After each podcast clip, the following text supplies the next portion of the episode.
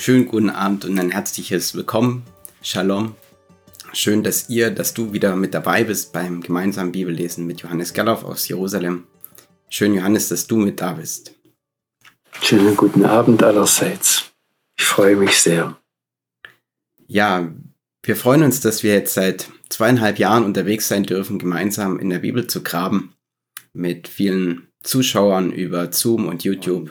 Wir wollen gemeinsam beten zu beginnen. Das möchte ich einfach tun. Vater Himmel, wir loben und preisen deinen Namen. Und du hast uns diesen Text gegeben und wir sind jetzt schon einige Zeit unterwegs damit. Wir schauen in die Geschichte Noahs. Wir bitten dich, dass du uns das öffnest, erschließt, was du uns sagen möchtest durch dein Wort in der Geschichte von Noah für uns. Was davon für uns wichtig ist, dass wir es verstehen, wie du dir das gedacht hast. Herr, wir bitten, dass du uns, ja, offen machst, dass wir Dinge begreifen. Du hast den Text aufschreiben lassen und es ist dein Wort. Wir wollen da dir näher kommen, dass wir dich ehren und du in allem den ersten Platz, die erste Priorität in unserem Leben hast. Wir loben und preisen deinen Namen und stellen jetzt auch diese Zeit ganz bewusst und dein Schutz und Segen und erbitten die Leitung deines Heiligen Geistes für diesen Abend. Amen. Amen. Ja, ihr Lieben, wir sind schon länger dabei. Wir haben letztes Mal im Kapitel 6 von 1. Mose reingeschaut und ich möchte uns einfach diesen Text nochmal lesen, um daran anzuknüpfen, dass wir dann weitermachen können. Ich lese uns aus 1. Mose Kapitel 6 ab Vers 5 bis Vers 13 und ich lese nach der Bruns Übersetzung heute. Der Herr sah das alles. Die Bosheit der Menschen war groß auf Erden. Alles Trachten und Sinnen der Herzen war immer nur böse. Da gereute es den Herrn, Menschen auf Erden geschaffen zu haben. Er hatte einen großen Kummer in seinem Inneren. Er sagte, ich will die Menschen, die ich geschaffen habe, vom Erdboden vertilgen. Menschen und Vieh, Gewürm und alle Vögel des Himmels. Ich bereue es, sie geschaffen zu haben. Noah aber fand Gnade in den Augen des Herrn. Dies ist die Lebensgeschichte Noahs. Er war ein gerechter und gläubiger Mann unter seinen Zeitgenossen. Er lebte mit Gott. Er wurde Vater von drei Söhnen. Sem, Ham und Japhet. Die Erde aber wurde in den Augen Gottes immer verderbter und voller Unrecht und Gewalttat. So sah Gott die Erde, sie war verdorben. Alle Welt hatte sich in ihrem ganzen Tun und Wesen dem Bösen zugewandt. Da sagte Gott zu Noah, ich habe das Ende aller lebenden Geschöpfe auf Erden beschlossen. Denn die Erde ist durch ihre Schuld und voll Unrecht und Gewalttat. Darum will ich sie von der Erde vertilgen. Soweit der Text. Soweit sind wir das letzte Mal gekommen. Ich habe dich gebeten, Samuel, soweit einfach nochmal zu lesen. Mir ist ganz wichtig, dass wir den Vers 8 im Hinterkopf haben. Und mir ist beim Weiterarbeiten einfach deutlich geworden, wie sehr dieser Vers 8, Kapitel 6 im ersten Buch Mose die Grundlage ist für alles Weitere. Da heißt es, dass Noah Gnade fand, so ist weitgehend übersetzt, man kann auch sagen, er fand Anmut in den Augen des Herrn. Und die Frage, die uns und eigentlich alle Schriftausleger durch die Jahrtausende hinweg bewegt hat, ganz gleich, ob das Juden oder Nichtjuden waren, auch Christen, die Frage ist, war jetzt Noah tatsächlich ein gerechter Mann oder hätte er eigentlich verdient gehabt, mit dem Rest der Welt ersäuft zu werden? Und ich habe jetzt in der Vorbereitung, bin noch einmal zurückgerutscht und habe hab dann noch einem Rabbiner, der heute hier in Israel unterrichtet, der Rabbi Uri Sharki, den habe ich glaube ich schon äh, ab und zu erwähnt. Ich, ich höre von dem Podcasts an, also so wie wenn jetzt einer von unseren Podcasts hier anhört. Und es ist für mich hochinteressant, wohin diese Leute mit diesem Text kommen. Also ich, ich zitiere jetzt weitgehend den Rabbi Uri Sharki, der sagt in dem Wort Chen, in dem Wort Gnade oder Anmut, an Schönreiz oder wie auch immer, Chen, da liegt drin, dass ein Gerichtsbeschluss übergangen wird. Darin liegt die Wortfamilie Chanina, Begnadigung. Damit hängt das Wort Chinam zusammen, das heißt kostenlos, umsonst. Und da hängt natürlich auch im deutschen Denken die Grazie, der Dank, die Dankbarkeit drin. All das, was mit so einem Übergehen eines Gerichtsbeschlusses, äh, was da drin liegt, ja. Also es liegt in diesem Wort drin, dass hier Gnade vor Recht ergeht, so wie geschrieben steht. Und das Interessante ist, dass jetzt der Rabbi Sharki einen äh, Vers zitiert, den auch der Paulus in Römer 9 zitiert. Ähm, und äh, der Rav Sharki, der, der, der denkt natürlich ganz vom Hebräischen her. Er, er hört Chen und dann heißt in diesem Vers in 2. Mose 33, Vers 19, Vechanoti, also ihr hört da das Chen drin. Auf Deutsch ist es der Vers, wo es heißt, ich bin gnädig, wem ich gnädig bin und ich erbarme mich, über wen ich mich erbarme. Obwohl es sich nicht lohnt. Obwohl derjenige, über den ich mich erbarme, dessen ich, dem ich gnädig bin, das überhaupt nicht würdig ist. Also hat es gar nicht verdient.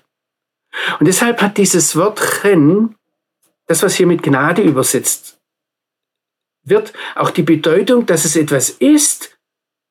Jetzt passt auf, jetzt hört genau hin. Da muss man jetzt ähm, jüdisch ticken und die denken manchmal genau umgekehrt wie wir. Er sagt jetzt in dem Wort Chen liegt die Bedeutung, dass etwas, dass es etwas ist, das nicht schön ist. Er bringt da jetzt Beispiele dafür bis hin zu dem Vers, den jeder jüdische Mann seiner Frau am Erev Shabbat, am Vorabend des Shabbats singt, äh, aus Sprüche 31, in Vers 30 heißt es da Sheker Ähm, ihr könnt es selbst nachsehen, also da, da ist es, Lüge ist die Gnade oder die Gunst. Lüge ist der Liebreiz. Also sagt er, wenn es um Chen geht, dann ist es eine Art Lüge, weil man demjenigen wohlgesonnen ist, den als schön empfindet, der eigentlich gar nicht schön ist, dem gar keine Schönheit gebührt. Wenn es jetzt heißt, dass der Noah Gnade fand, dann ist es eigentlich eine Lüge, denn eigentlich hätte er verdient gehabt, nicht aus der Flut gerettet zu werden, sondern mit den anderen ersäuft zu werden. Ich habe da weiter zugehört und ähm, ich kann euch da jetzt nicht alles wiederholen, ich will auch nicht zu tief reingehen, aber irgendwann hatte ich plötzlich Jesaja 53 vor Augen. Und da ist die Rede von demjenigen in Jesaja 53, der, den man überhaupt nicht ansehen möchte, wo man ihn ansieht und dann sagt, oh nein, nur das nicht. Und dann stellt derjenige, der das schreibt in Jesaja 53 fest, dass der unansehlich ist, weil wir in Gottes Augen ansehlich sind. Dass er voller Sünde und geschlagen ist, weil wir die Strafe, die wir verdient hätten, nicht bekommen. Also das ist ganz interessant, was, was da äh, dieser, dieser äh, heutige nationalreligiöse Rabbi äh, mithört. Und mir ist dann plötzlich klar geworden, dass eigentlich jeder, der den Namen Johannes trägt, also in welcher Form auch immer, ursprünglich heißt es Jochanan, also da steckt die Chen drin, ja, ob der jetzt Hannes heißt oder Hans, Hanni oder Hanne oder Hänsel oder Hennig oder Henning oder Jens oder Ihr nennt's ja Janis, Janusz, Johanna, äh, John, Johnny, Jojo, Sean oder Giovanni oder Juan äh, bis hin zum Ivan. Eigentlich trägt jeder bis hin zum Jechje. Der Name ist jetzt etwas unpopulär, vor allem in Israel, äh, durch den Yahya Sinwar, der hinter diesem Hamas, also der, der, der, militärische Chef von der Hamas im Gazastreifen, ähm, all, all das trägt trotzdem dieses, diese Botschaft in sich, dass der lebendige Gott, der Herr, gnädig ist. Die Frage, die jetzt bleibt, ist, warum? Wenn dann im nächsten Vers steht, dass Noah gerecht ist, gibt es hier einen Widerspruch. Entweder ist jemand gerecht und dann gebührt ihm, dass er gerettet wird, oder er ist nicht gerecht und dann verdient er die Vernichtung. Außer, außer eben, dass er, der Ungerechte, gerechtfertigt wird dadurch, dass er Gnade findet. Und ihr müsst sehen, ich weiß, dass das an vielen Stellen jetzt den ganzen christlichen Kommentaren widerspricht, die ich gefunden habe. Aber das ist die Grundlage für alles, was jetzt folgt in diesem Text. Das ist die Grundlage, wenn Gott jetzt zum Noah sagt, mach dir einen Kasten von Tannenholz. Ich bin jetzt in 1. Mose 6, Vers 14 und äh, gehe jetzt einmal nach der Luther-Übersetzung, die ich gleich noch etwas in Frage stellen werde und wahrscheinlich eure Übersetzungen auch, die ihr vor euch habt. Da heißt es, mache dir einen Kasten von Tannenholze, mache Kammern darin und verpiche ihn mit Pech innen und außen. Die Frage ist, was müssen wir verstehen, wenn es um die Arche geht?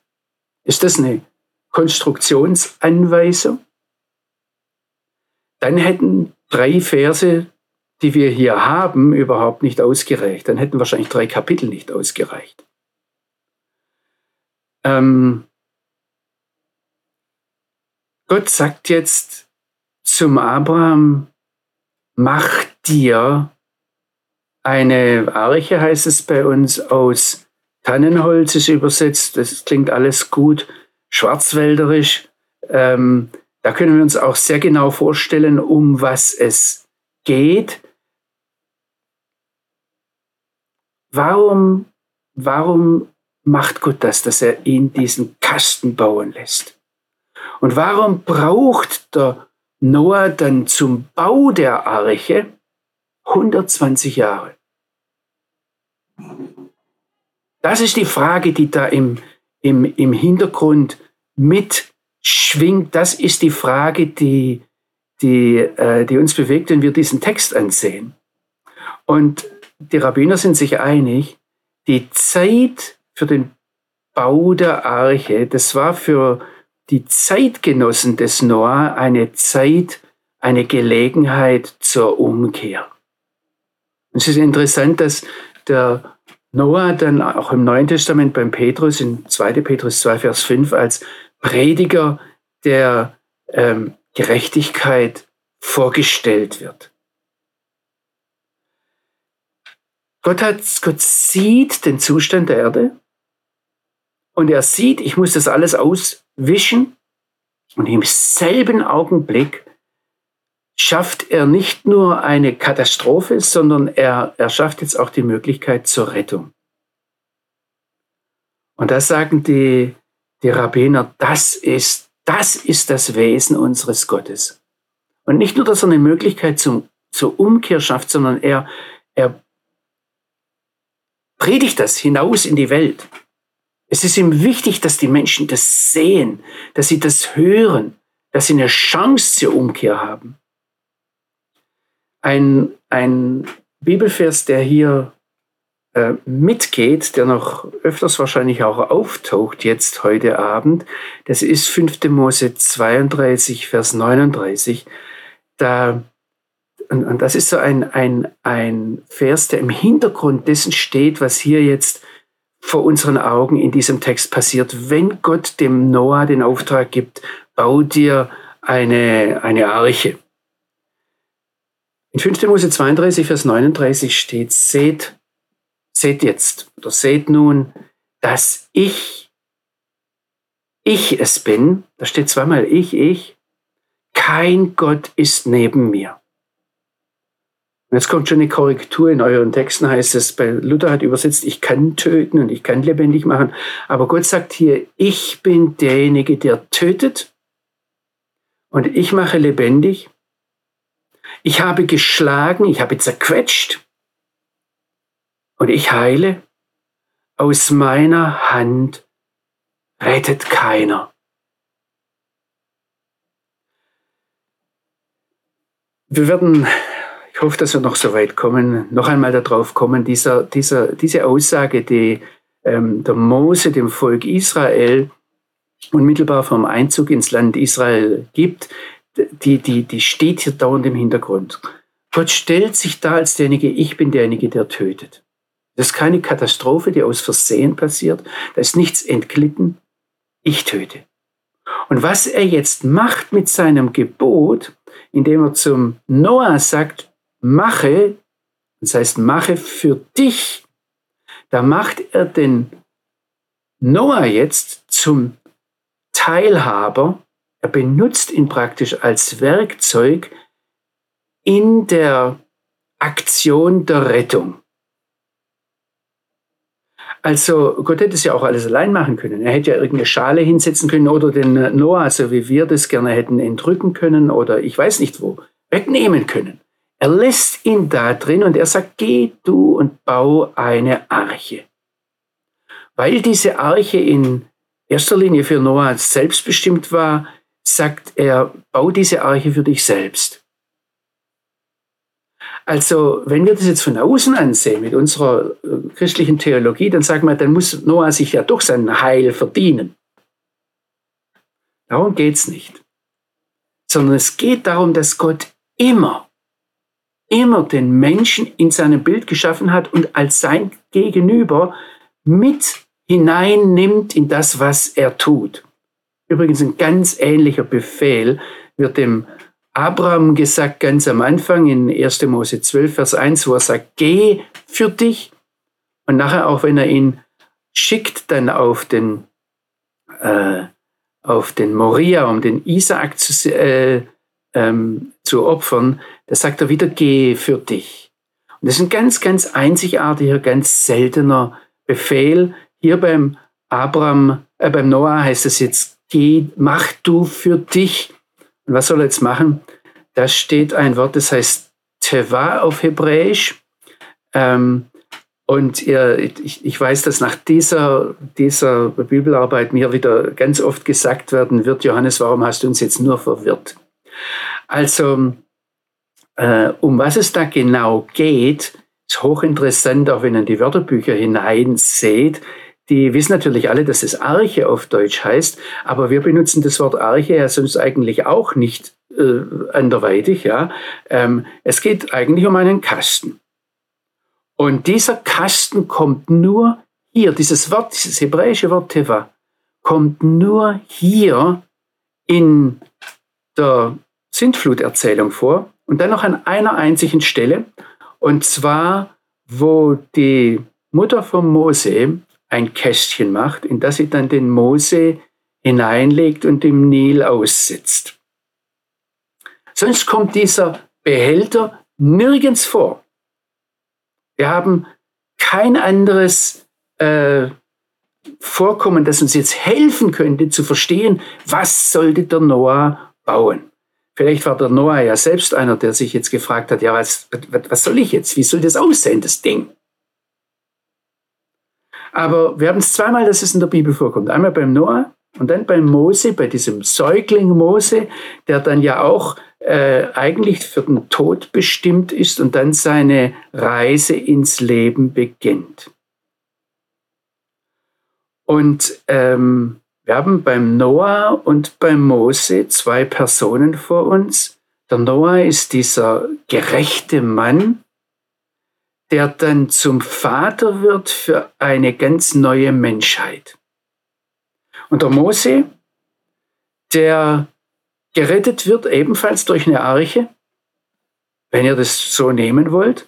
Ja, also der, der Mose ist dann derjenige, der das Volk Israel, dieses äh, Sklavenvolk der Hebräer, zu einem auserwählten Volk führt. Woher das Wort Teva kommt und um was es sich da handelt, also das Wort Arche bei euch, das wissen wir nicht. Das ist die kurze und klare Antwort. Es gibt dann Theologen, die raten rum, sagen, ja, vielleicht kommt es aus dem Ägyptischen, ist ein Fremdwort aus, aus dem Ägyptischen. Übrigens auch schon die alten Übersetzungen ins Griechische und ins äh, Lateinische, die raten darum. Und in der Vulgata steht, dass das Arca heißt und da kommt unser deutsches Wort Arche her. Also wenn es in der Vulgata beim Hieronymus steht, dann muss es ja stimmen. Es gibt im Ägyptischen ein ähnliches Wort und dieses ähnliche Wort heißt äh, einfach nur Kasten oder dann mit der Sonderbedeutung Sarg. Das ist natürlich auch eine Aussicht, die man dem, dem äh, Noah stellen könnte, wenn man ihm sagt, jetzt bau mal deinen Sarg. Ja. Ähm, auf jeden Fall ist es kein Schiff. Und äh, auch der Form nach ist es so, dass äh, das, was wir sehen, ist es eigentlich ein umgedrehtes Schiff, das nach oben hin spitz zuläuft. Und somit eigentlich eine, eine, eine Schiffsform umgesetzt ist. Es ist so ein, so ein Kasten, den man auf die Wellen setzt und der dann auf den Wellen schaukelt, aber nicht äh, Wellen durchschneidet, sondern von ihnen getragen wird. Ich möchte euch mal vorwegnehmen. Ich werde euch zeigen an, an ganz unterschiedlichen Worten, die wir jetzt hier im Text haben, dass wir ganz viel in diesem Text nicht wissen. Ich weiß, das ist ein Text, den, den, kennen wir schon aus dem Kindergottesdienst. Da denken wir die Arche Noah und da denken wir, das weiß doch jeder und man sieht ja auch überall Bilder. Ich werde euch nachher wahrscheinlich auch noch eins zeigen, ja. Aber ähm, wenn wir, wir wissen nicht mehr, ob es jetzt so, so groß ist, um den Mose reinzulegen, oder ob es riesengroß ist. Da werden Maße genannt, aber ich komme auf die Maße gleich noch zu sprechen. Dieses, ihr denkt Schiff, die Arche, hat weder ein Kiel noch ein Steuer, weder Borde noch Masten noch Segel, noch hat sie irgendwohin zu fahren. Sie hat kein Ziel vor sich. Das Interessante ist, dass das griechische Wort, das hier verwendet wird in, der Septuaginta, um diese Arche zu bezeichnen, das wird im Neuen Testament, kommt an, an mehreren Stellen vor und wird dann im Hebräerbrief und in der Offenbarung zweimal verwendet, noch dasselbe Wort, und sonst kommt es überhaupt nicht vor, um äh, die, ähm, die Bundeslade in der Stiftshütte zu beschreiben. Also der Hebräer in Hebräer 9, Vers 4, da, da sieht der Schreiber des Hebräerbriefs die Stiftshütte und äh, er sagt, da drin ist die, die, die Arche des Bundes. Und äh, der Johannes in Johannes äh, in Offenbarung 11, Vers 19 beschreibt, dass er im Tempel, in, im, im Tempel Gottes im Himmel nur die Arche des Bundes sieht. Also ich, ich übersetze es jetzt einfach mal so. Das ist dasselbe Wort, das heißt im Hebräischen Kivotos. Und jetzt geht es weiter. Jetzt sagt, sagt Gott dem Noah, er soll diese Teva bauen und zwar aus Etzegofer. Gut, Tannenholz übersetzt, da weiß jeder, um was es geht, klar. Das Problem ist dieses Wort, also es geht um irgendein Holz, aber das Gopher kommt nur hier an dieser einen Stelle einmal in der Bibel vor.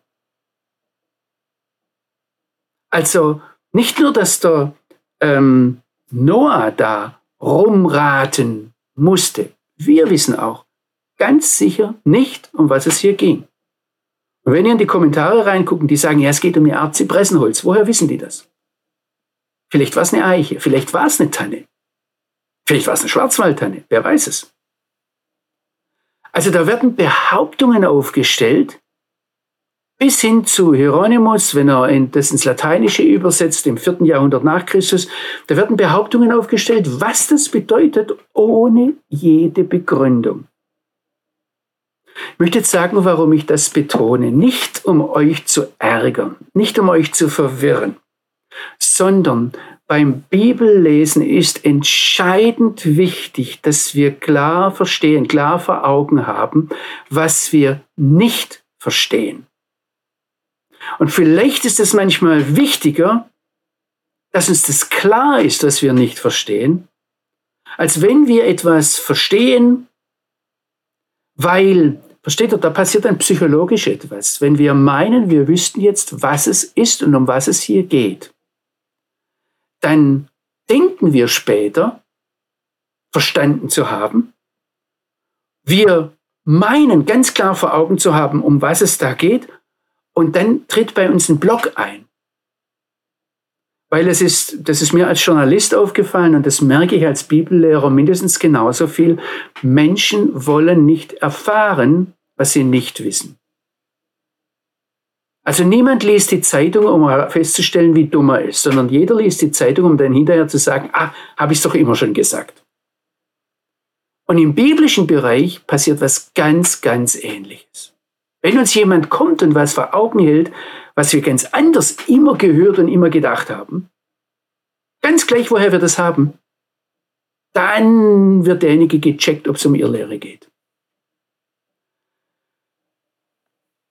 Also für mich ist es ganz wichtig, dass wir festhalten, was wissen wir nicht. Und jetzt kommen wir zum nächsten Wort. Also wir wissen nicht, um was es bei dem Holz geht. Jetzt kommt das nächste, das es heißt, kinimta asse etateva. Bei euch wahrscheinlich irgendwas übersetzt, Zellen sollst du in der Arche machen oder so ähnlich, oder Kammern. Aber was sind Kinim? Also Kinim sind, wenn wir das heute nach dem, dem Hebräischen allgemein so übersetzen, dann ist es ein Nest. Und deshalb ist es oftmals mit Zelt übersetzt, ja. Und es passt natürlich auch, ich meine, wenn, wenn der Noah da, da irgendwelche Kammern machen soll, Hotelzimmer oder was auch immer, dann geht es um das, wo dann Jesus zum Beispiel klingt uns gleich mit, sagt, wenn er die Füchse haben Höhlen, die Vögel haben Nester, klasse, sowas brauchen wir in der Arche. Der Menschensohn hat es natürlich nicht, aber in der Arche brauchen wir es. Und da äh, übrigens, die, diese Diskussionen, die, euch, die ich euch hier jetzt so am Rande vorstelle, die haben wir sowohl unter Rabbinern als auch unter christlichen Auslegern. Und da kann man nicht sagen, die Rabbiner sagen und die Christen halten dagegen oder die Christen sagen und die Rabbiner sehen das ganz anders, sondern wir haben hier äh, bei diesen Dingen, die wir nicht wissen, ähm, ganz viele Diskussionen. Ja? Ähm, Rabbiner, die, sich, die sagen, ja, hier geht es um Nester die, ähm, die, die denken dann gleich an 4. Mose 24, Vers 21. Da heißt es, er sah die Keniter. Übrigens, Ken ist das Nest. Ja, und Kinim soll er in der Arche machen. Und jetzt kommen die Keniter. Ähm, bei uns wird das wahrscheinlich ganz oft mit dem Kain dann in Verbindung gesetzt. Das ist auch kein Zufall. Und der Biliam hebt jetzt an mit seinem Spruch und sagt, fest ist deine Wohnung und du hast dein Ken, dein Nest in einen Felsen gebaut. Dennoch wird kein Ken ausgetilgt werden, also kein ausgetilgt werden. Wie lange noch, dann führt Assur dich gefangen hinweg. Also da wird ein Wortspiel gemacht mit dem Wort, das wir in der Arche nicht verstehen. Und der Hiob greift es auf in Hiob 29, Vers 18. Da sagt er, ich dachte, ich werde in meinem Nest verscheiden meine Tage so zahlreich machen wie Sand am Meer. Also er wünscht sich da dieses, diesen wohligen Lebensabend, um dann im Nest zu ver, äh, sein Leben abzugeben. Jetzt kommt aber mit dem Satz noch was etwas Problematisches dazu. Es heißt hier nicht, du sollst für die Arche ähm, so Kammern machen oder in der Arche so Kammern machen sondern es heißt hier, du sollst die Arche, den ganzen Kasten soll Kinim sein, soll Nester sein, was auch immer wir das jetzt übersetzen. Um was geht's da? Also da gibt es jetzt Rabbiner, die ähm, übrigens auch christliche Ausleger, die sagen, nein, da wurde ein ägyptisches Wort, wieder mal ein ägyptisches Wort herangezogen. Und zwar geht es um, um, um äh, letztendlich um, um diese Papyrusstängel. Und was dem Noah hier gesagt wird, ist, du sollst aus Holz das bauen und dann sollst du A, das Papyrus nehmen, um das zusammenzubinden. Und dann vor allem, was jetzt ganz wichtig ist, bei den Brettern bleiben ja in, zwischendrin immer Zwischenräume. Und da hat man am Nil dann diese Papyri genommen und in die Zwischenräume reingemacht. Und äh, also ich muss ganz offen sagen, dass diese Idee, dass die, die, die Kinem etwas sind um die Fugen zwischen den Brettern dicht zu machen. Und dass es hier jetzt heißt in Vers 14, ähm, also mach dir eine Ta äh, äh, ähm, Arche oder eine Teva, einen, einen Kasten aus irgendwelchem Holz und dann mach diesen Holz oder diesen Kasten faserndicht. Das ist auch nicht ganz dumm passt irgendwie, vor allem wenn es dann darum geht, als nächstes, dass, dass dann Pech drüber geschmiert werden soll. Also die, der, der ganze, die ganze Satzfügung passt irgendwie nicht. Ich weiß, in euren Übersetzungen ist das alles klar und einfach. Bau Arche. Wir wissen ja, wie sie aussieht. Man kann sie sogar auf irgendwelchen, was weiß ich, Bildern sehen, ganz modern. Also, es macht auch mehr Sinn, wenn man sieht, zuerst heißt, nimm Holz, mach einen Kasten aus Holz, dann mach die äh, die Fugen dicht mit Kinem und dann bestreicht das Ganze mit Erdpech. Muss ich euch hier aber noch was sagen bei diesem Erdpech. Da wird auch ein Wortspiel gemacht. Vorher war, waren, ich habe euch das Wort bewusst auf Hebräisch gesagt, da hieß es über das Holz, dass es Azeh, Etz heißt Holz und Azeh heißt also Hölzer, Gopher. Merkt euch mal Gopher. Und was jetzt bei diesem Erzpech, Erdpech kommt, das heißt Koffer. Wissen wir übrigens auch nicht ganz genau, was es bedeutet. Und man soll dieses Erdpech, das ganze Kafar, also ich habe die, die, die Einzelwurzel jetzt genommen, ähm, die Rabbiner sagen da, da fällt Sprache auf Sprache. Also das reimt sich, wenn man das versteht. Äh, also wenn man das hört auf Hebräisch, aber verstehen tut man es trotzdem nicht. Was damit jetzt gemeint ist, es kann Asphalt sein, aber ich habe hier äh, äh, einen äh, israelischen Rabbiner, der sagt dann, ja klar, da geht es um dieses Erdpech, das wir am Toten Meer finden in unserem Land. Und dann habe ich einen christlichen Ausleger, der sagt, ah, da geht es wohl um Erdpech, das wurde eingeführt als Handelsartikel. Na was denn nun? Einigt euch doch mal wenigstens bei so etwas Einfachem. Wir wissen ja gar nicht, dass es Erdpech ist.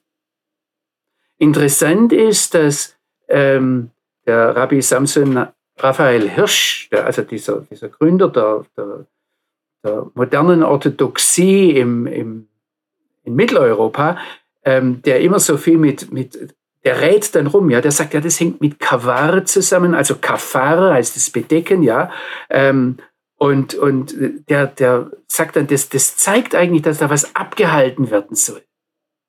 Das sagen die ganzen Worte aus dass da ein Schutz entstehen soll. Jetzt ist aber das ganz Interessante, und das ist gar keine Frage, das ist dieselbe Wurzel, Wortwurzel, die hier gebraucht wird, die für, ihr kennt alle den, den, den jüdischen Feiertag, den Yom Kippur. Also das Kippur, das ist dasselbe, das, dieselbe Wortwurzel, wo es um Versöhnung geht.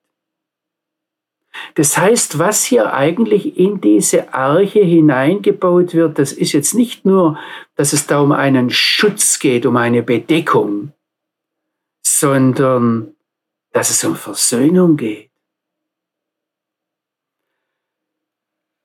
Mache dir einen Kasten aus Gopherholz und dann heißt es, Kenem sollst du den Kasten machen was auch immer, ob das jetzt zusammenbinden, abdichten, wie auch immer ist.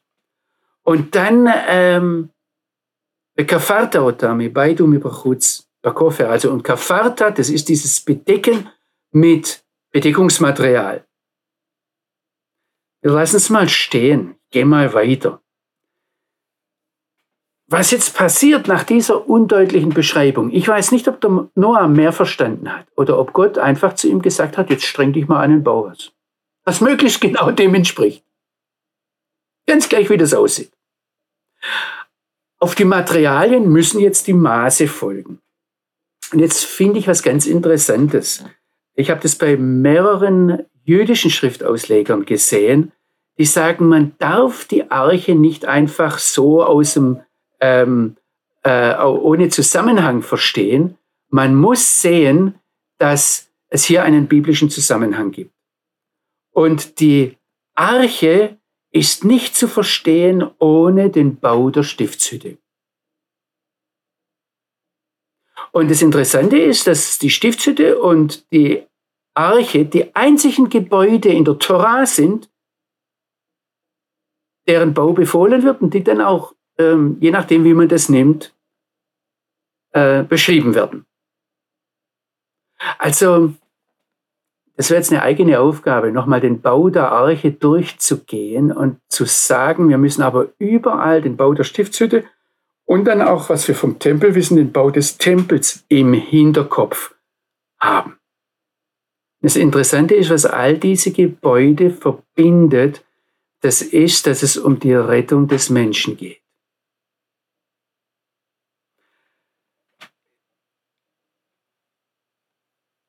Und jetzt heißt es ganz eigenartig in Vers 15, Vese aserta aserta.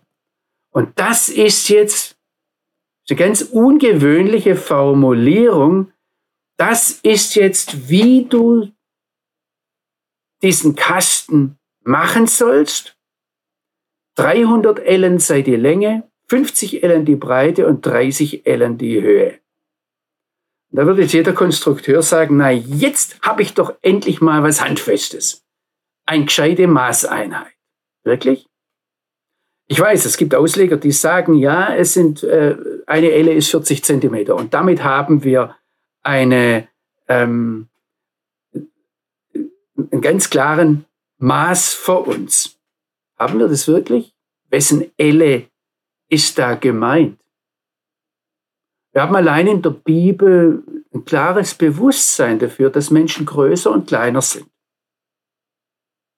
Und da könnte die Elle von, von irgendeinem so Riesen gemeint sein. Ich meine, die, die, die soll es ja damals schon gegeben haben, sagen mir deutsche Bibelausleger. Ähm, aber ich, ich, weiß nicht, ob die Leute damals kleiner oder größer waren. Eine Elle ist so von, von hier bis hier. Und ähm, die rabbinischen Ausleger, also die, die, die, die Alten, die Alten, die ganz wichtig sind, die waren sich einig. Es ist die Elle des Mose. Okay, aber was ist, wenn es die Elle des Og ist, von Baschan? Der hatte ein Bett nach heutigen Maßen, soweit wir das wissen, das war so fünf Meter lang und zwei Meter breit. Der war ziemlich groß, ja. Also je nachdem, wo wir das ansetzen, haben wir hier diese ganzen Maßeinheiten, die sind schlicht und einfach Kaugummi. Ähm, allein die Elle kann eingesetzt werden, wenn wir es rein menschlich sehen, zwischen 48 und 62 Zentimetern. Jetzt bleiben wir mal in dem Bereich, nicht 40 Zentimeter, wie der christliche Ausleger sagt. Und, und jetzt könnt ihr das hochrechnen. Samuel, du hast mehr Ideen von, von äh, äh, Mechanik und, und Bau und was man da so machen muss als ich. Also ich bin da ziemlich, ähm, die Leute fangen an zu rechnen. Man kann jetzt natürlich auch eines machen, das hat der alte Augustinus schon, Kirchenvater Augustin schon gemacht, der hat das alles übertragen und hat es dann allegorisch gedeutet.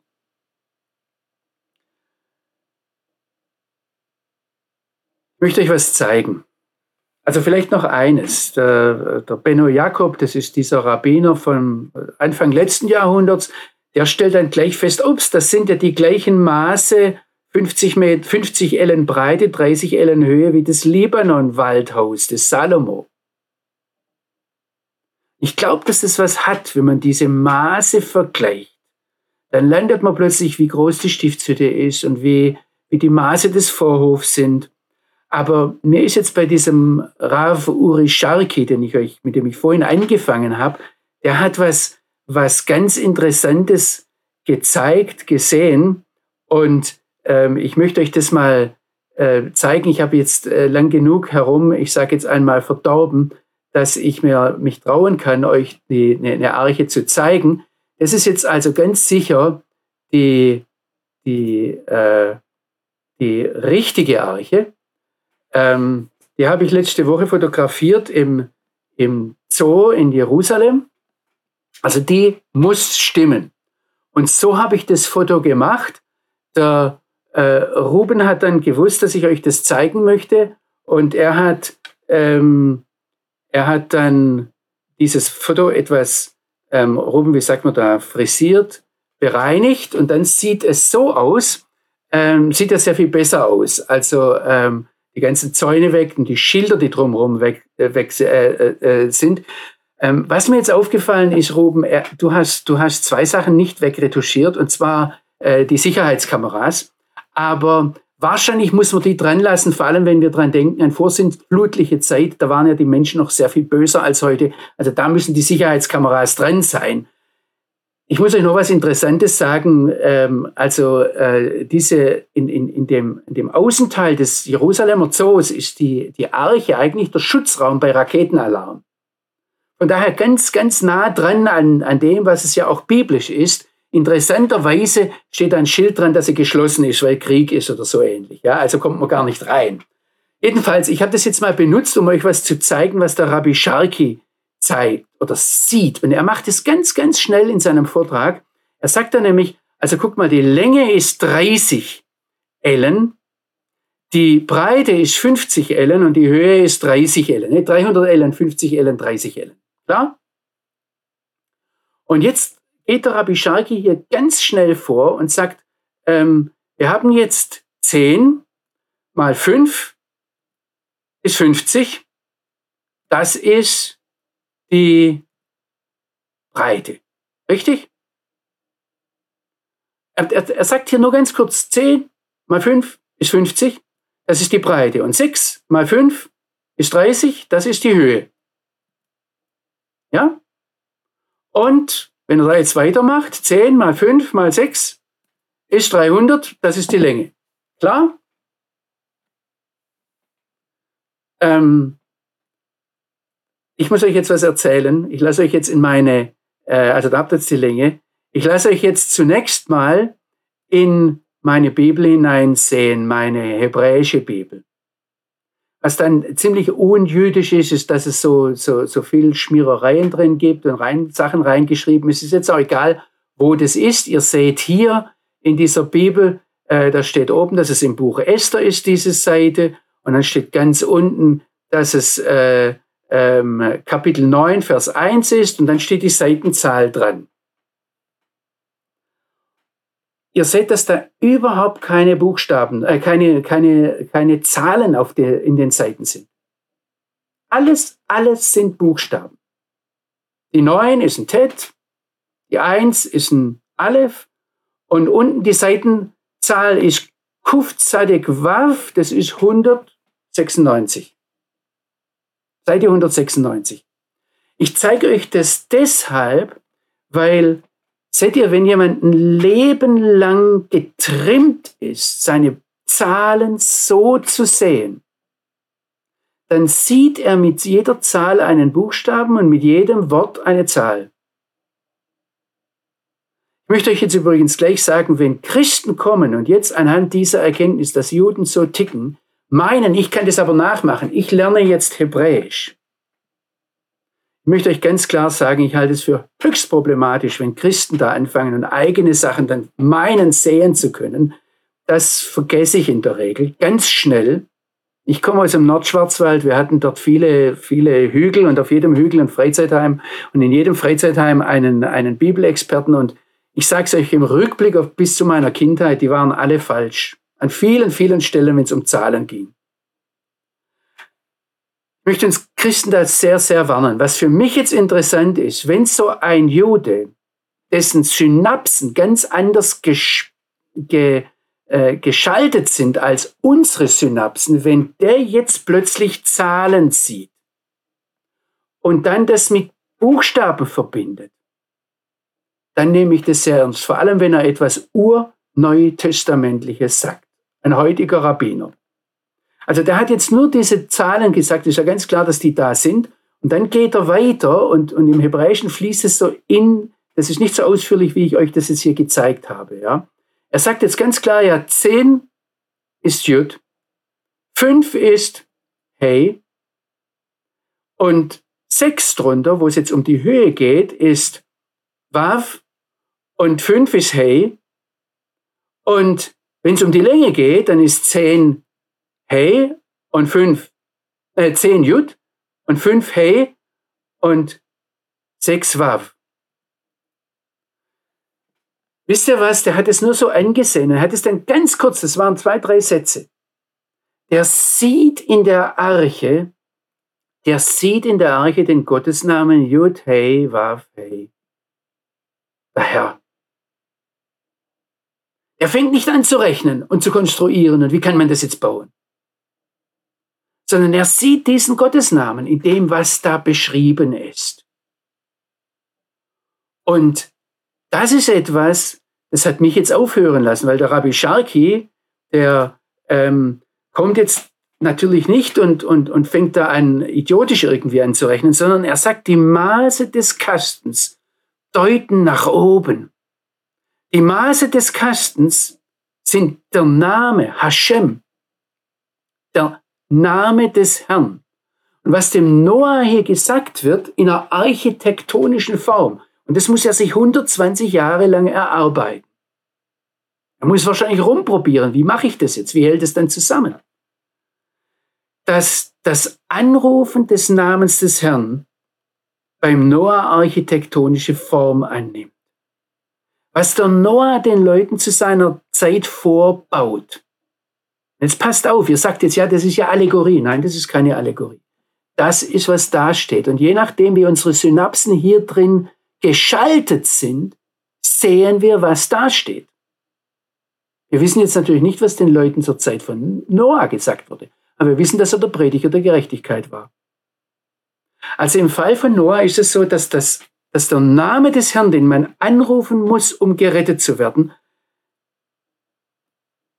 die Form eines Kastens annimmt. Und der Rabbi Sharki, der zitiert jetzt nicht etwa Römer 10, Vers 13, Hätten wir natürlich gemusst, ja. Er zitiert auch nicht, äh, wie der Apostel Paulus in Römer 10, Vers 13, zitiert der Paulus Joel 3, Vers 4, sondern der Rabbi Sharki, der, der zitiert Sprüche 18, Vers 10. Und in Sprüche 18, Vers 10, da äh, übersetzt Luther, der Name des Herrn ist eine feste Burg, der Gerechte läuft dorthin und wird beschirmt.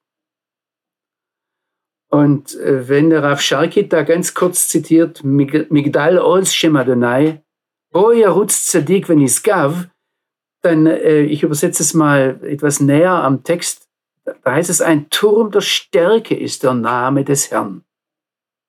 In ihn hinein rennt der Gerechte. Und ihr müsst jetzt im Hinterkopf haben, wer ist der Gerechte? Der Noah. Und dann heißt es, wenn es Gav, er wird beschirmt, er wird gerettet, weil er in den Namen des Herrn hineingeht. Also das ist, ähm, ich habe das übrigens nicht aus meinen Fingern gesogen, dass ich gesagt habe, hier ist so viel unklar. Ähm, die rabbinische Tradition ist da sehr viel ehrlicher als die christliche Tradition. Äh, die rabbinischen Ausleger sind da sehr viel direkter als die christlichen Ausleger und sagen, wir wissen es einfach nicht. Und jetzt kommt nämlich das nächste. Wir sind im Vers 16. Da ähm, übersetze ich, weiß, dass da bei euch jetzt Fenster steht wahrscheinlich, ja, oder Luke oder irgendwas. Da heißt es, ein Zohar sollst du für den Kasten machen. Du sollst für den Kasten ein Zohar machen. Und ja, dann wird es problematisch. Dann heißt es, für eine Elle sollst du von oben her fertigstellen. Und das ist natürlich alles ganz klar. Äh, dank eurer Übersetzungen denkt man da gar nicht näher drüber nach. Das Wort Zohar kommt nur hier in der Bibel vor. Wir haben keine andere Stelle, wo das vorkommt. Wenn jemand das mit, der, mit der, dem Fenster der Arche in Vers 13 gleichsetzt, die da geöffnet wird in, in, in 1. Mose 8, Vers 13, ja, oder wenn man das gleichsetzt mit der Decke, äh, die dann abgenommen wird, um rauszugehen aus der Arche, stimmt alles nicht. Das passt alles nicht. Also es ist ganz bestimmt kein Synonym für Fenster. Es muss irgendwas anderes sein. Und äh, die, die Leute sagen, ja, das muss dann irgendwie ein Fenster, eine Lichtöffnung gewesen sein. Aber dann fragen manche Ausleger, ja, ja hat man denn während der Sintflut überhaupt Tag und Nacht unterscheiden können? War es dann nicht alles so dick, dicht, dass man gar nicht gesehen hat, ist es jetzt Tag oder ist es Nacht? Interessant ist ein, auch moderner jüdischer Ausleger, der sagt, ja, da, da geht es um, um sowas ähnliches wie ein Fenster, aber das ist ähm, Shakuf ve'atum beke'echat. Also das ist äh, durchsichtig und abgeschlossen gleichzeitig. Ähm, und er verweist dann auf 1. Könige 6, Vers 4, also der hat den Tempelbau im Hinterkopf. Und da ist in euren Übersetzungen in 1. Könige 6, Vers 4, dass man da äh, Fenster machen soll mit festen Stäben davor. Das ist aber auch nichts anderes als geraten. Da steht nämlich genau dieser Begriff, dass die auf der einen Seite durchlässig sein sollen und auf der anderen Seite dicht. Also gleichzeitig. Wenn jetzt jemand von euch kommt und sagt, na klar, da, was, da, was, was, was die Bibel hier beschreibt, ist Glas. Es ist durchsichtig fürs Licht und dicht, wenn der Regen kommt. Logisch. Dann müsst ihr mal Oma Google fragen und die weiß ja bekanntlich alles, ja, und die sagt euch ganz klar, dass das erste Fensterglas im 12. Jahrhundert in Frankreich entwickelt wurde und äh, ob man das dann als durchsichtig bezeichnen konnte, darüber lässt sich streiten. Was war das beim, beim Noah? Jetzt gibt es Leute, die sagen, ja, das Zohar, das kommt von der Wurzel Yitzhar, also die, die, das ist das das ist das Öl. Das, meistens ist bei uns übersetzt mit frisch gepresstes Öl. Und äh, äh, das benutzt wurde, um, um zu erleuchten. Also so ist eine Art künstliche Beleuchtung. Und ähm, das Interessante ist dann, dass das, der Dual des Wortes, also wenn man Zohar in der Mehrzahl nimmt, also zwei nimmt, dann kommt Zoharaim und das bedeutet Mittag. Also so eine Art Doppellicht. Aber was es ist, wir wissen es nicht. Ich habe jetzt hier noch ein paar Stellen. Ich sehe, dass mir die Zeit davon gelaufen ist, wie üblich. Ähm, was klar ist, ist der Zohar, wenn die da rumdenken und rumraten, dass wenn der Zohar funktioniert, dann und der Mensch ihn zu benutzen weiß, dann ermöglicht er in irgendeiner Form Orientierung und führt dadurch zum Erfolg. Er hat dann Gott zum Noah gesagt, bau einen Kompass fürs Schiff. Aber wir hatten ja schon beim Fenster gesehen, dass wir aufpassen müssen, moderne Vorstellungen in die vorsintflutliche Zeit zu übertragen, ähm, abgesehen von diesen Überwachungskameras. Ja, das wisst ihr jetzt.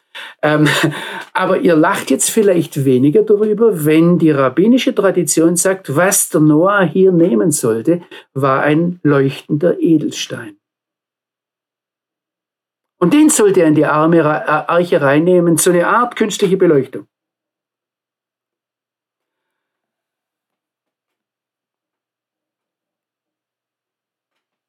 Das ehrlichste, beste, schnellste, sagt der Benno Jakob mal wieder. Er sagt, wir mögen, wir vermögen dem Wort Zohar sprachlich nicht beizukommen.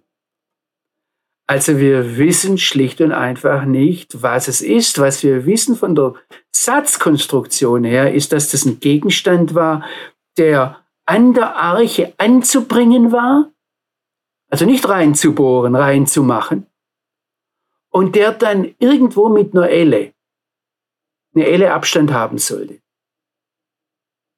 Aber von was? Von oben her. Das wissen wir auch noch. Und wenn es jetzt weitergeht in diesem Satz und die Öffnung des Kastens, da heißt es eindeutig, die Öffnung des Kastens sollst du in seine Seite setzen. Dann widerspricht es eigentlich, dass es vorher um ein Fenster ging, weil das wäre ja auch eine Öffnung. Also die Öffnung des Kastens soll an der Seite sitzen.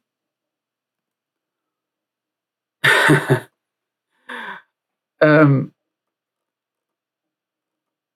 ich möchte euch ganz klar sagen, je länger ich über diese Texte nachgedacht habe, desto klar ist mir geworden, was es für eine Anmaßung ist, wenn wir meinen, auch nur ein Bild davon malen zu können.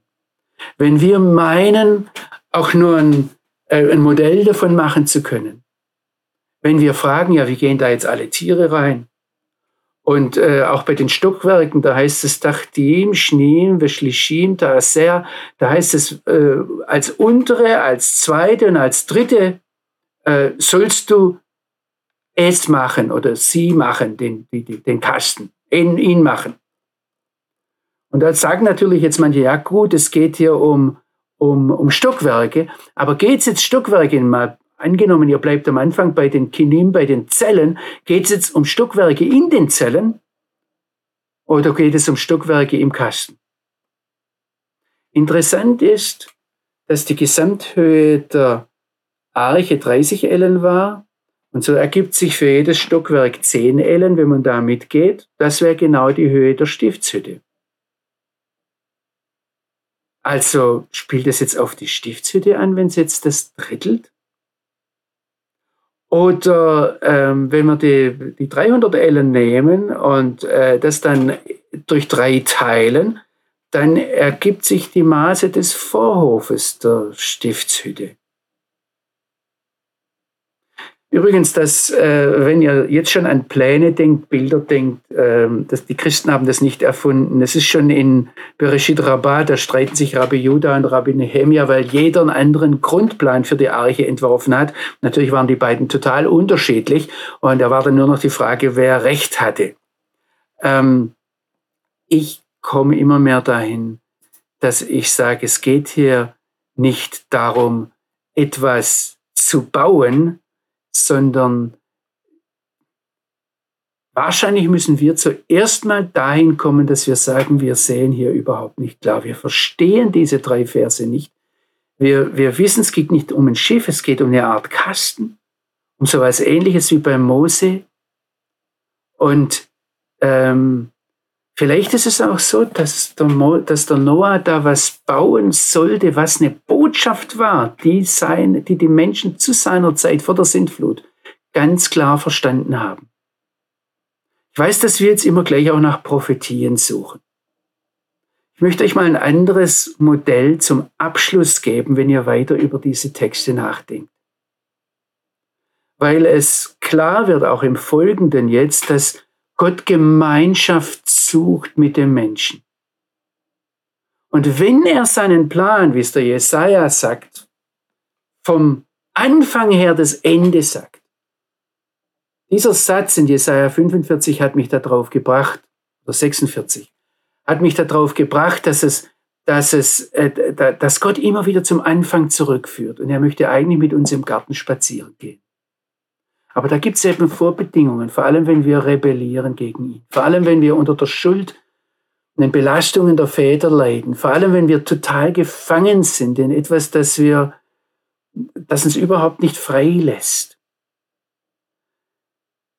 Ich möchte euch da Mut machen, das nochmal betend, wie immer, wieder betend durchzugehen und zu sagen, Herr, zeig mir zunächst mal, was ich nicht weiß. Und dann mach mich frei Vielleicht, vielleicht kommen noch ganz neue Ideen. Ich möchte es nicht ausschließen, denn eine Sache ist mir zum Schluss noch ganz wichtig. Das Neue Testament spricht von der Zeit Noahs immer wieder im Blick auf die Zukunft. Ein Blick vielleicht auf unsere Zeit heute. Und deshalb wäre es ganz, ganz wichtig, dass wir diese Sachen verstehen oder dass wir zumindest offen sind. Vielleicht möchte Gott uns ja etwas sagen.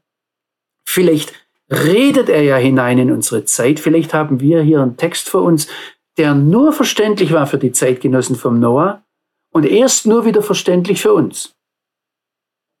Theoretisch ist das möglich. Und alles, was dazwischen drin, alles, was uns geprägt hat, war Spekulation. Aber versteht ihr, deshalb ist es wichtig, dass wir uns das antun, auch miteinander uns das antun, dass wir sagen, guck mal, wir wissen nicht, was Goffer ist. Wir wissen nicht, was Koffer ist. Wir wissen nicht, warum, es der Kafara heißt. Wir wissen nicht, warum der Zohar ist. Ich weiß, ich sage jetzt alles in den Fremdworten auf Hebräisch, wo wir nicht mehr wissen, ob es Hebräisch ist. Die Lexika sagen euch ganz klar, was da steht. Aber fragt mal, wie kommen die drauf? Fragt mal, woher haben die's? Meistens sind die Lexika dann so ehrlich und sagen, ja, hm, das wissen wir auch nicht. Guckt mal, wie oft die Worte wahrscheinlich, vermutlich, vielleicht ähm, da vorkommen. Und dann guckt euch die schwierigen Ausleger an, die sonst so ver, ver, verkurkselt schreiben, weil sie so viel Hebräisch können, dass sie gar nicht mehr anders denken können. Ähm, also, und die kommen dann plötzlich und sagen, ja, da wissen wir es einfach nicht. Ich glaube, dass das Zugeben, was wir nicht wissen, die Tür ist, etwas Neues zu erfahren. Und das Zugeben, dass ich einmal aufhöre, das zu verteidigen, was mir immer lieb und ähm, wertvoll und unantastbar ist, dass ich frage, was steht da? Ich möchte jetzt eines ganz klar sagen. Ich rede hier nicht einem postmodernen Relativismus das Wort, dass alles möglich ist. Nein, es ist nicht alles möglich. Bitte nicht da auf der anderen Seite vom Pferd runterfallen. Aber wir müssen auch nicht so konservativ sein und alles bewahren, wo unsere Vorfahren bis hin zum Hieronymus oder zu den Übersetzern der Septuaginta schlicht und einfach gesagt haben, jetzt schlafen wir noch eine Nacht drüber, träumen was Schönes und schreiben morgen einen Traum auf. Aber nichts, nichts von Übersetzung da war. Und sie wären ehrlicher gewesen, wenn sie da den Urtext hätten stehen lassen und sagen, wir verstehen es einfach. Aber das ist klar. Nur wer den Namen des Herrn anrufen wird, der wird gerettet werden. Das steht ganz dick bei der Arche da, das steht ganz dick bis heute da. Das ist unumstößlich da und nicht äh, jeder kann der Herr sein. Alles, was ihr euch vorstellen. So, jetzt machen wir noch auf zu Fragen und wir machen nächstes Mal bei Vers 17 weiter. Ja, vielen Dank, lieber Johannes. Die Frage in die Runde, sowohl Zoom als auch YouTube, sind Fragen da. Dann könnt ihr euch gerne melden mit dem Handzeichen. Ähm, dann seid ihr auch gleich dran. Johannes, eine Verständnisfrage, wenn ich dich richtig verstanden habe vor uns, das Wort Zohar äh, taucht nur hier auf. Hast du das so gesagt oder habe ich das nur falsch so verstanden? Das kannst du nachprüfen. Das taucht nur hier auf. Ich habe noch eines nicht erwähnt dass es auch das Sohar gibt. Das ist die, dieses mystische Kabbalah-Buch.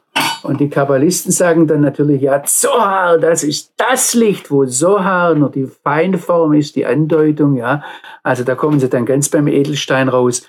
Ich möchte ganz klar sagen, ich halte nichts von diesen Spekulationen. Für mich ist es interessant gewesen, wenn der Rabbi Sharki so gleich den Namen des Herrn da drin sieht und auf was Urbiblisches kommt. Aber sowohl bei Juden als bei Christen. Äh, und die ganzen Pläne, die ganzen Bilder von der Arche sind alle spekulativ. Durch die Bank weg. Okay, vielen Dank. Also ich hatte vor uns nochmal geschaut und dachte, hm, weil du Mittag auch sagst, so Haraim, das taucht dann wohl wahrscheinlich doch irgendwie öfters auf in der Bibel. Ähm, äh, du, du, kannst, du kannst mir das Wort Zohar nochmal zeigen. Ob, ob das mit Zoharaim zusammenhängt, ist eine Diskussion. Ah, okay. Das hattest du nur so ins, ins Feld geführt. Ja, ja, nee, nee. Ich hatte, ich hatte da referiert auch die Leute, die dann sagen, es heißt so viel wie Doppellicht, ja. Die gehen dann auf, auf, eine, auf, auf eine Art von Edelstein raus. Okay. Vielleicht ein kurzer Kommentar. Ich las das ähm, vor einiger Zeit da sagte jemand, ich habe kein Problem mit den Bibelstellen, die ich nicht verstehe. Ich habe ein Problem mit den Bibelstellen, die ich verstehe. Das ist vielleicht auch eine Sache, wo man mal drüber nachdenken kann. Bei den Sachen, wenn wir das nicht verstehen, weglassen, gibt es ja genug, was wir in der Bibel verstehen. Sag mal, der Satz passt fürs nächste Mal. Ich hoffe, dass ich da zum letzten Satz im Kapitel komme ähm, äh, halte den Satz mal fest und äh, wiederhole ihn dann das letzte Mal, äh, nächste Mal nochmal. Gerne. Ja, Johannes, eine Frage kam gerade noch rein. Ähm, hat das mit Zoa was bei Lot zu tun, wohin er flüchtete? Gruß Christoph. Und dann schreibt einer Deuteronomium 29, 29. Jetzt Moment, jetzt haben wir zwei Sachen, wo man uns dann, also das, der, der Ort, wohin Lot flüchten wollte am Schluss, das war Zoar. Das war nicht Zohar. Also da ist der Mittelbuchstabe ein Ein beim, bei dem Ort und hier ist ein H. Zohar. Die haben nichts, das hat beides nichts miteinander zu tun, ja. Und ähm, also mit der Wurzel, Wurzel kann man dann auch sehr viel mehr machen. Ja, da geht es um den Schmerz und so. Aber oder um Sorgen. Ähm, das, das andere, hast du die Stelle aufgeschlagen? Nein. Ähm, wer hat da was dazu geschrieben? Also Paul äh, Meyer 5. Mose. Einfach, äh, 5. Mose 29, 29. Äh, ich gucke jetzt gerade mal, das, äh, wo das ist. Parashat Nitzavim. Ähm, 5. Mose 9, also mache es jetzt, man nicht, weil ihr sonst nicht viele Fragen habt. Äh, normalerweise mag ich es. Ich zitiere euch ja auch. 5. Mose 29, 29 gibt es nicht. Es gibt nur 5. Mose 8, 29, 28. Da hört das Kapitel auf. Und, und da heißt es, die Verborgenen gehören dem Herrn, unserem Gott. Die Offenbarten sind für uns und unsere Söhne in Ewigkeit, um zu tun alle Worte dieser Torah. Das ist natürlich ein, eine eine Sache, die sehr, sehr gut hierher passt. Vielleicht hat derjenige das auch gemeint. Ähm, also die Verborgenen, die Dinge, die wir nicht verstehen, die gehören dem Herrn, unserem Gott. Und das, was offenbart ist, die sind für uns und für unsere Söhne bis in Ewigkeit, um zu tun alle Worte dieser Torah. Das wäre eine, also falls das gemeint war, dann ist das eine ganz tolle Ergänzung. Vielen Dank. Okay, dann lade ich uns ein zum Gebet Johannes betest du noch mit uns zum Abschluss? Vater im Himmel, es gibt so vieles in deinem Wort, was wir nicht verstehen. Und ich möchte dich nicht bitten, mir mehr zu, zu offenbaren, als was ich ertragen kann, weil es tatsächlich stimmt, was der Samuel gerade gesagt hat, dass oftmals die Dinge, die wir verstehen, viel problematischer sind für uns. Aber Vater, ich möchte dich einfach bitten, dass du all das wegnimmst, auch wenn mir es weh tut. Wegnimmst, dass ich meine zu verstehen, was aus deiner Sicht vielleicht gar nicht wichtig ist oder vielleicht sogar nur hinderlich ist.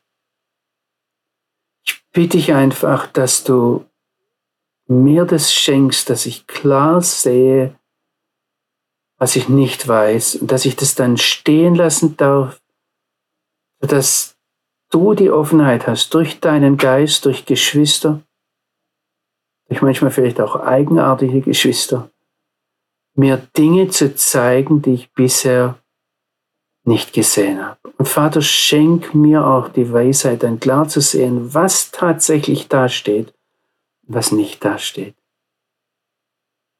Und ich bitte dich für uns auch als Gemeinschaft, schenk uns die Offenheit, klar und eindeutig zu sein, wo du zu uns redest. Und es gab nur den einen Weg, gerettet zu werden für den Noah, nämlich gehorsam zu sein und das zu tun, auch wenn er ganz wenig vielleicht verstanden hat, was du ihm gesagt hast, und dann in die Arche hineinzugehen, um gerettet zu werden.